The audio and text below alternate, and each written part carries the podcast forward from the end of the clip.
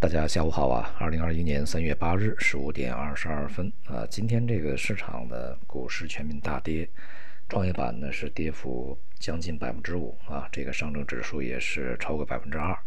行业板块呢基本上是全面走软啊，只有公用事业这一个板块啊，一级行业里面是走强的啊，其中这个环保电力啊表现是相当突出。呃，从这个个股上看呢，也是呃大盘股、小盘股、中盘股，呃表现都不佳啊，都是跌幅比较大的。呃，目前这个情况呢，呃，从市场本身的层面啊，已经基本可以完全确立啊，它这个至少是一个中级别调整啊，甚至是一个大级别调整的到来啊。这个大级别调整如果到来的话，那时间可能是贯穿二零二一年啊，幅度呢可能是。呃，超出呃市场的一个普遍预期，或者是大大超出市场普遍预期啊。现在这个创业板呢，也已经是进入到了技术性熊市啊，从高点已经回落到了啊，回到百分之二十以上啊。目前从大的环境啊，两个问题啊，一个问题呢就是呃外部的这个货币政策它不松啊，就是对于目前啊整个市场的偿债收益率。飙升的这个情况呢，美联储啊表示呢是相当正常，没有任何的意思来去抑制这样一个趋势啊，并且呢是很明确的驳斥了，就是现在市场上流行的一些观点啊，要么是这扩大购债规模，要么呢是采取一些扭曲操作啊，买短买长，这种呢显然是这个啊不去做的啊，这是美联储的一个很明确的答复啊。因此呢，就是在这种情况下，美联储美联储的货币政策不松，不进一步放松啊，保持这个先前的宽松。那么这是外部，而这个像十年期国债收益率啊，在今天当前的水平吧，美债啊是一点五九七七啊，将近一点六，上行的趋势呢是没有任何止步的迹象啊，而且从市场层面吧。应该是去测试一下央行的决心啊，到底你能够忍到什么时候才去进行一些政策上的调整或者进行市场干预？这应该是现在市场想的啊。呃，因此这个未来的趋势仍然是延伸的，这是从外部呃层面来说，对于金融市场来讲，很显然是不欢迎的啊。那么对于这个国内而言呢，是政策呢这个明明地里面它不是说特别的紧啊，要呃缓慢转弯不急转弯。保持一个相对的一个这个呃平衡稳定啊，这个流动性保持宽啊，保持这个充裕啊，但是从实际执行的这个层面呢是偏紧的啊，比市场之前预期呢都是紧一些。那么无论是从货币投放、信贷啊，还有一些这个影子银行啊，再加上一些这个啊资金呢啊热钱呢啊流入资产啊，无论是股市还是楼市，都加强了管控啊。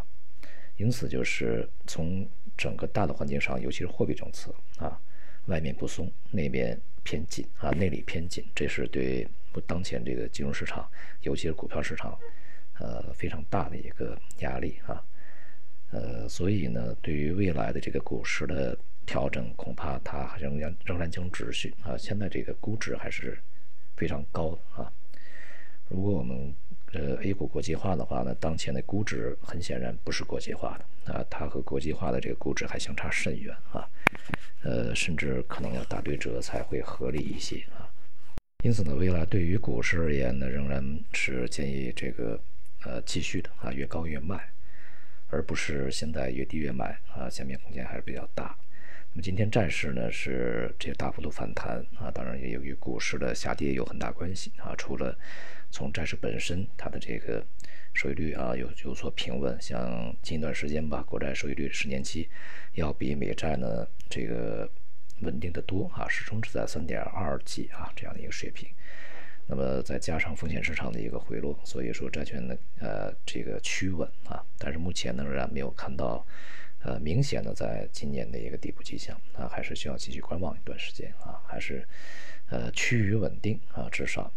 而商品呢是一个冲高回落啊，仍然是显示这个上方价格的压力是比较大的啊，并且商品和股市啊这两个风险市场的当前的相关性比较强，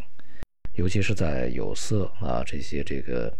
指标性品种大幅下跌的情况下啊，整个的工业品的表现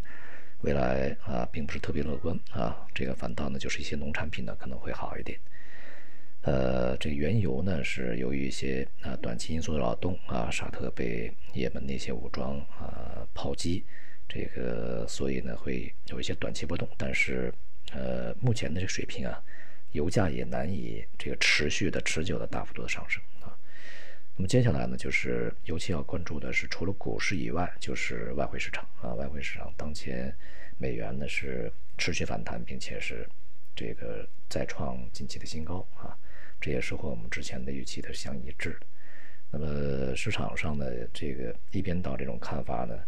可能在过不了一段时间，可能又会改过来啊。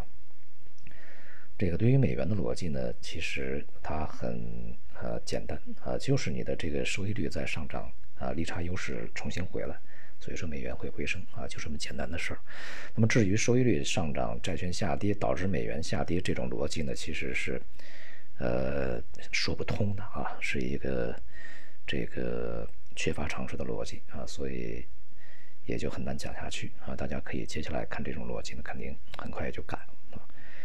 总的总的来说呢，就是金融市场在当下啊，已经是面临着一个转折点啊。呃，无论是股市、这个债市啊、商品还是汇市。其实都与之前的这个市场已经发生了明显的变化啊，呃，方向呢已经越来越在扭转，所以说可能我们也需要跟着市场的这种扭转而改变自己的这个观念啊，也进行一下扭转。好，今天就到这里，谢谢大家。